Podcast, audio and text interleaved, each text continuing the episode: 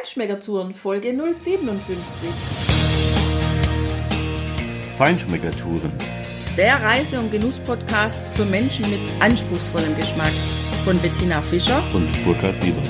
Hier lernst du außergewöhnliche Food- und Feinkostadressen, Weine und Restaurants kennen. Begleite uns und lass dich von kulinarischen Highlights inspirieren. Hallo, schön, dass du wieder bei uns bist. Benvenuto. Wir sind wieder im Monferrato und heute gehen wir mit dir in eine Villa mit einem wunderschön angelegten Garten, dessen wahrer Besitzer eine Zeder ist. Wir besuchen mit dir Moncalvo, ein kleiner Ort, bei dem es im Herbst ganz feine, leckere Trüffel zu kaufen gibt. Und in diesem Ort ein ganz schnuckeliges und unglaublich leckeres Restaurant, dem du von außen überhaupt nicht ansiehst, wie schön es innen ist und du es unbedingt besuchen solltest. Besuchen solltest du auch wirklich in der Tat diesen wunderschönen Garten, diese Villa Cedro.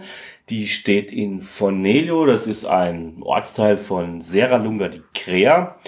Und ja, auf dem Weg dorthin, Tina, ist uns eigentlich auch wieder sehr deutlich aufgefallen, was uns vorher schon im Monferrato immer wieder begegnet ist, dass dort unheimlich viele Akazien geblüht haben. Wir waren ja im Mai dort. Die Akazien standen in voller Blüte und auch der Holunder. Und wir haben uns immer gefragt und bis heute keine Antwort gefunden, warum die Italiener im Monferrato mit diesem Reichtum nichts anzufangen wissen. Ja, das allerdings. Also die könnten hektoliterweise Holunderblütensirup selber machen und vermarkten, da bin ich mir sicher, weil das unglaublich ist, wie es da duftet. Das war wirklich toll. Ja, eben natürlich im Cabrio besonders schön, aber auch wenn du mit einem normalen Auto unterwegs bist und du lässt die Scheibe runter und diesen Duft herein. Ach Gott, ich könnte da ewig schwärmen. Genau. Und schwärmen natürlich auch von dieser Villa. Die Villa Cetro ist im Privatbesitz und wir waren da eingeladen, sie zu besichtigen. Das kannst du aber auch tun. Vor allem im Mai, da ist immer das Fest Riso e Rose und da stellen die privaten Besitzer ihre Villen der Öffentlichkeit zur Verfügung und von außen von der Straße hat das Haus schon sehr, sehr schön ausgesehen mit diesen roten Holzklappläden. Da habe ich schon zum Burka gesagt, Mensch, guck mal, wie schön das Haus ist, aber dass dahinter auch dieser traumhafte Garten liegt, das wusste ich da noch nicht bei der Anfahrt. Und in diesem Garten direkt neben dem Haus, da hat uns dann der Carlo, der Inhaber dieser Villa, gleich mal seine stolze Zeder gezeigt. Die Zeder, die da im Garten steht, die ist geschätzte zwei bis dreihundert Jahre alt. Ganz genau weiß er das nicht. Und das fand ich auch ganz nett, wie er dann gesagt hat, also der wahre Besitzer dieser Villa Cetro ist eben dieser Zedernbaum, weil die Generationen, die dieses Haus bewohnt haben, die sind alle gegangen. Aber der Zedernbaum, der steht immer noch da. das stimmt.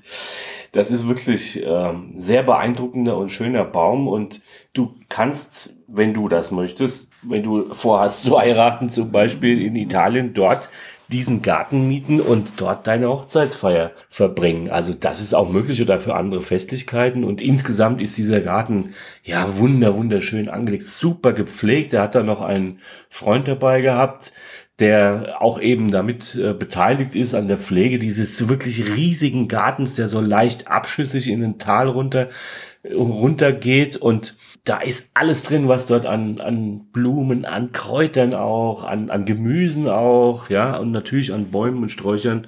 Und vor allem steht dort auch ein Baum, der eigentlich in Italien überhaupt nicht beheimatet ist. Eine Sequoia, die dort 1984 mit 27 Zentimetern Kleinheit, muss man sagen, gepflanzt worden ist und heute so irre beachtlich hoch ist. Er konnte uns nicht genau sagen, Carlo, wie hoch er ist, aber er überragt wohl die allermeisten Bäume dort im Monferrato und ja, so steht ein Stück Kalifornien auch in Piemont. Wir wurden von Carlo netterweise auch eingeladen, einen Blick in seine Villa zu werfen.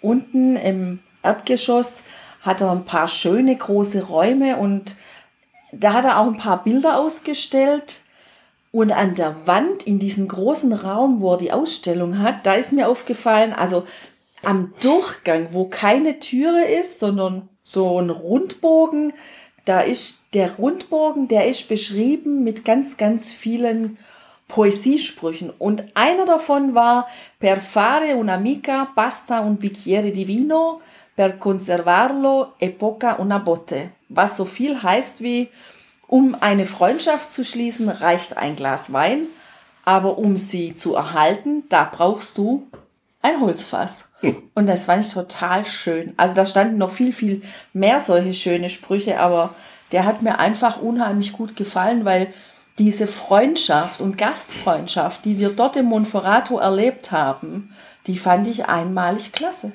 Genau, und die hat Carlo auch uns entgegengebracht und auch mit uns Freundschaft geschlossen, nämlich mit einem Gläschen. Er hat uns dann in seinen Privaträumen tatsächlich auch zu einem Aperitif eingeladen. Es war gegen die Mittagszeit, es war auch richtig schön warm. Er hat uns da zu einem schönen, weißen, kühlen Bollicine eingeladen und also ich muss schon sagen, das war ganz toll. Das war so auf der Art Veranda, die war wunderschön mit bunten Glas verglast eben und die Innenräume, in die er uns auch hat blicken lassen, richtig groß, ja, so richtig große, hohe Räume und da stand ein wahnsinns riesiger Billardtisch aus vergangenen Jahrhunderten. So groß habe ich in meinem Leben noch keinen Billardtisch gesehen. Also eine sehr spannende Sache und wie gesagt, vor allem diese Gastfreundschaft war ganz toll. Ja, und auch die Möbel, die schienen irgendwie aus vergangenen Zeiten zu sein. Schön, wie das da alles aufbewahrt wird, wie da mhm. die Geschichte wirklich lebendig erhalten wird. Das finde ich toll. Also ich kann mir auch vorstellen, dass wenn man da andere Villen dann noch besucht, dass man da auch eben ganz wunderschöne Gärten und auch ja schöne Räume, schöne Gläser, hm. schöne Accessoires. Also für jemand, der auf so vergangene Zeiten steht, der sich damit beschäftigt oder vielleicht jemand, der sich für Kunst interessiert, ist es wirklich, glaube ich, ein schöner Ausflugsort im Frühjahr, das mal zu tun. Ja, aber was ich auch sehr schön finde, ist, dass das eben keine tote Atmosphäre ist, sondern wirklich belebt und erlebbar gemacht ist. Und Carlo kann hier zu Recht sehr stolz drauf sein, was er dort pflegt und darin auch lebt. Das war schon richtig gut. Ja, wir sind danach weitergefahren eben nach Moncalvo, frisch gestärkt mit dem herrlich kühlen Bollicine und dort wurden wir empfangen auch und außer planmäßig, das war eigentlich gar nicht eingeplant, haben wir noch eine Führung im Museum Civico, die Moncalvo bekommen, ein nettes kleines Museum. Dort hat uns auch eine sehr engagierte und fachkundige Frau durchs Museum geführt. Wir haben dort äh, Zeichnungen gesehen von Amedeo Modigliani, von Giorgio Morandi, hat natürlich nichts mit dem Musiker zu tun, und auch von Marc Chagall. Das war dann schon eher ein bisschen zum Teil auch ja vergangene Zeit. Die ganz alten Bilder in dieser einen Sonderausstellung, für die ihr Mann auch verantwortlich war. Das war natürlich sehr interessant und hat auch gezeigt, wie früher einfach dort das Leben war. Also da waren ganz tolle Bilder dabei, die einfach deutlich gemacht haben, wie früher im Piemont oder eben überhaupt in den mittelalterlichen Gesellschaften ja die Lebensweise war. Moncalvo ist übrigens auch für Trüffel bekannt. Im Herbst findet da die bedeutendste Trüffelmesse nach Alba statt. Dennoch ist sie im Verhältnis deutlich angenehmer zu erleben als wie Alba, weil einfach weniger Leute da sind, weil man ein bisschen mehr auch mit den Menschen ins Gespräch kommt. Es geht um Trüffel, es geht um Einkauf von Trüffel, aber es geht nicht so um das Geschäfte machen, wie es eben sonst so in den größeren Städten dann der Fall ist. Ja, und außerdem haben uns gewöhnlich gut unterrichtete Kreise, die Eingeweihten, nämlich verraten, dass dort tatsächlich auch Piemonteser Trüffel zu probieren und zu kaufen ist und in Alba offenbar, so munkelt man, durchaus auch mal rumänische oder sonstige Ware zu finden ist. Also mir hat Moncalvo sehr gut gefallen. Das finde ich ist ein ganz schöner Ort. Eben auch wieder auf dem Berg. Man hat einen ganz schönen Blick, hat eine schöne kleine Innenstadt, alte Häuschen, sehr gepflegt, auch ein bisschen Gastronomie, wo man auf der Piazza sitzen kann. Ein Käsegeschäft haben wir gesehen und ganz in der Nähe von diesem kleinen Plätzchen Da gibt's dann eben das Restaurant Corona Reale. Von außen muss ich sagen, ich habe es mir auch im Internet angeschaut, war es für mich ziemlich unscheinbar und ich konnte mir nicht so richtig vorstellen, was da Besonderes sein soll an diesem Corona Reale. Nachdem ich aber da drin war und gegessen habe und die Gastfreundschaft genossen habe und mir vor allem diese Räume angeschaut habe, ist für mich eins klar. Wenn ich wieder nach Moncalvo fahre, dann besuche ichs Corona Reale, weil das war richtig gut. Ja, das Restaurant ist unheimlich angenehm in der Atmosphäre. Es ist sehr hell, sehr freundlich gestaltet viel mit weiß äh, oder hellen Farben gearbeitet.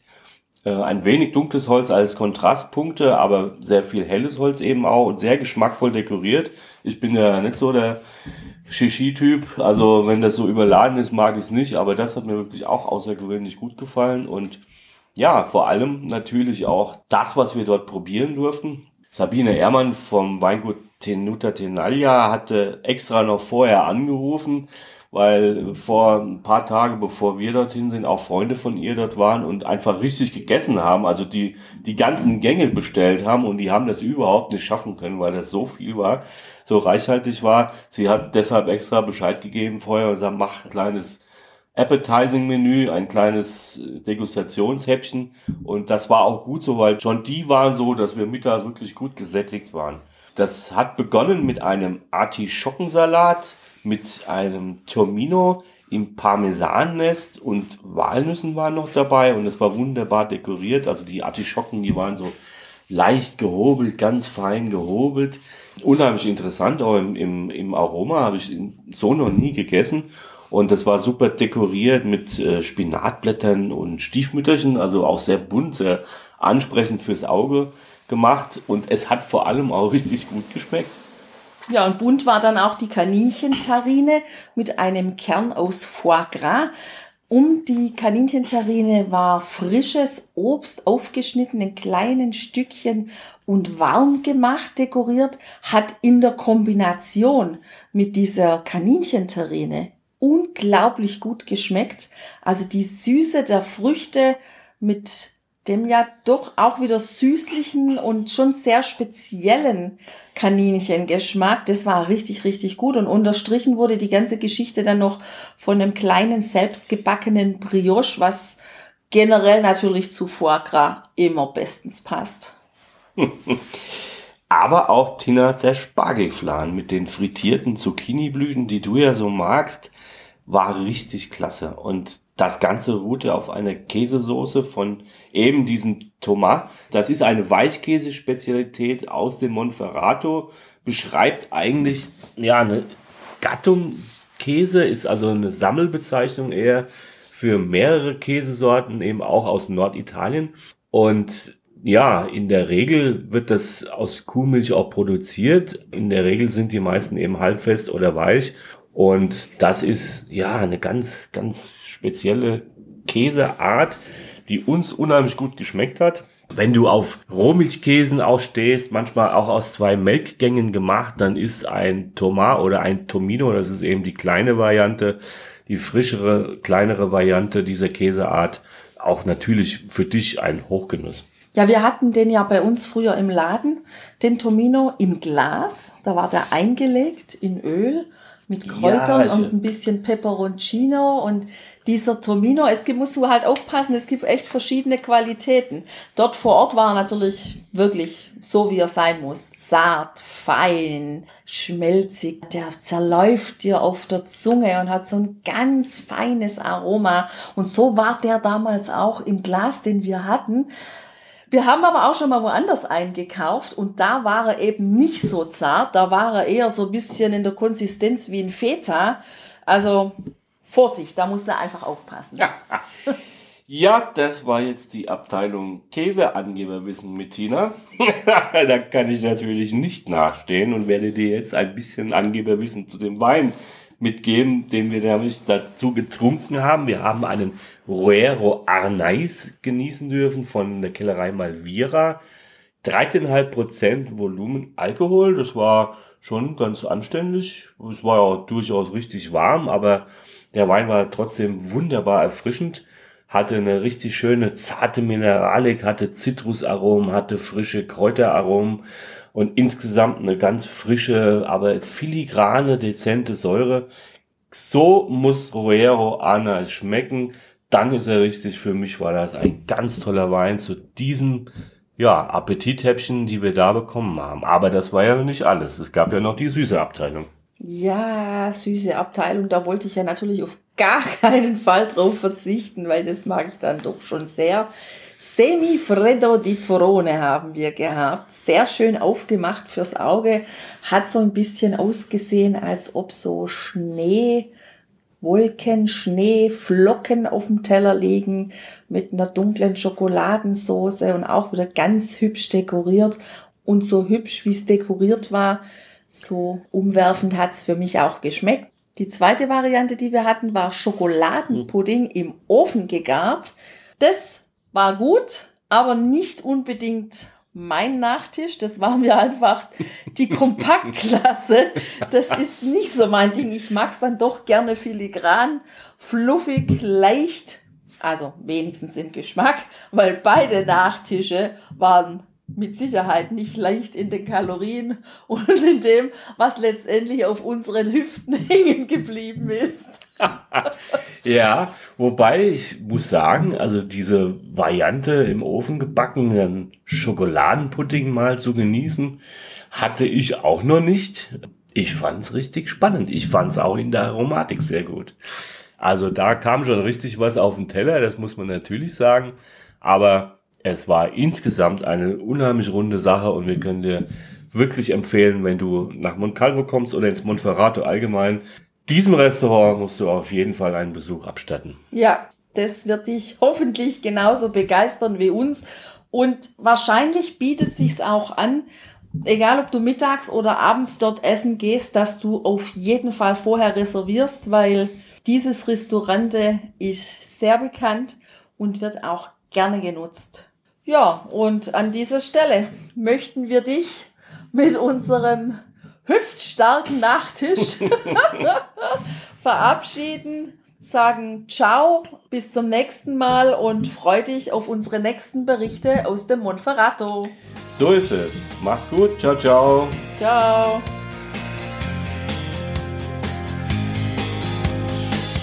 Hier endet dein Genusserlebnis noch lange nicht. Komm rüber auf unsere Homepage feinschmeckertouren.de und schau dir die Bilder zu unserer Show an. Dort findest du auch wertvolle Links zu den heutigen Empfehlungen. Verpasst keine Neuigkeiten mehr und trag dich am besten gleich in unseren Newsletter ein. Wir freuen uns auf deine Anregungen für weitere Episoden und einen regen Austausch mit dir. Viel Spaß beim Genießen, denn du weißt ja, wahrer Reichtum besteht nicht im Besitz, sondern im Genuss. Deine Feinschmecker Bettina und Burkhard.